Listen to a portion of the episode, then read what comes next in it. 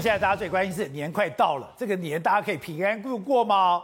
是的，宝杰哥，今天呢新增了四例的本土，这已经让大家呢觉得非常的紧张。但是呢，更吸睛的是什么？五十八例的境外移入，为什么大家会去看这个数字？因为它是创了疫情以来的新高纪录，而且未来都还有可能再破纪录。为什么呢？因为大家要回来过年。对，在之前的疫情期间，我们基本上呢，台美虽然我们关系很密切，但没有互相的往来。但现在为了要过年，很多人都回来了，所以呢，这次整个疫情可以看到增加了三位是歌友会的，还有呢一位是机场的保全。更值得注意的一件事情是防疫。计程车的司机，他的基因定序已经出来了。虽然都是 Omicron，可是它的基因定序跟清洁员不同，代表什么呢？陈时中已经说了，这个就是社区传染的成立。所以呢，我们在这一次的桃机事件里面是已经开始有社区传染的哦。那再来，我们就希望说，在过年期间，你至少呢能防就防嘛。大家知道吗？过年期间有多少人要到台北来住防疫旅馆？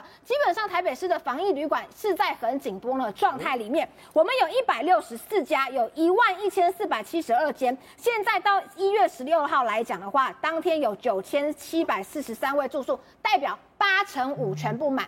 八成五全部满，大家想说还好吧？还有十五趴的空间？不是的，因为你所有人在住宿，你离开都要做全面性的清消。对哈，你一个没有清消好，那万一有确诊者传染给别人，那该怎么办呢？前一阵子台北市就有发生这个状况。一间房间叫八零三，隔壁叫做八零五，疑似因为上面的天花板没有密封，所以呢，两间就互相传染了。哎，我们本来回来好好的，如果我今天遵守防疫政策，住了防疫旅馆反而确诊，那这个事情就很严重，而且民众也会非常的不满嘛。所以我们也很担心防疫旅馆没有清消好之后，万一产生传染的问题。所以现在包括台北市都在加大检查的力道，而且今天还有人。针对防疫建设跟你澄清。是，就是说防疫计程车呢，它有一个排班的系统。那它在这个排班系统排，它不是排我一整天都是坐防疫计程车嘛？所以我举例来讲，我又排了上午之后，那我下午的时间，我可不可以去做其他的载客呢？你可以看到哈，这个是桃园机场，它有回应来检举的这个民众，他是怎么说的呢？如果计程车防疫计程车没有在排班期间的话，它是可以依规定到其他地方去营业跟载客的哦。所以有一种情况，我上午。在了，因为我在我是防疫计程车，下午我就不是了。那我怎么确定你上午跟下午之间？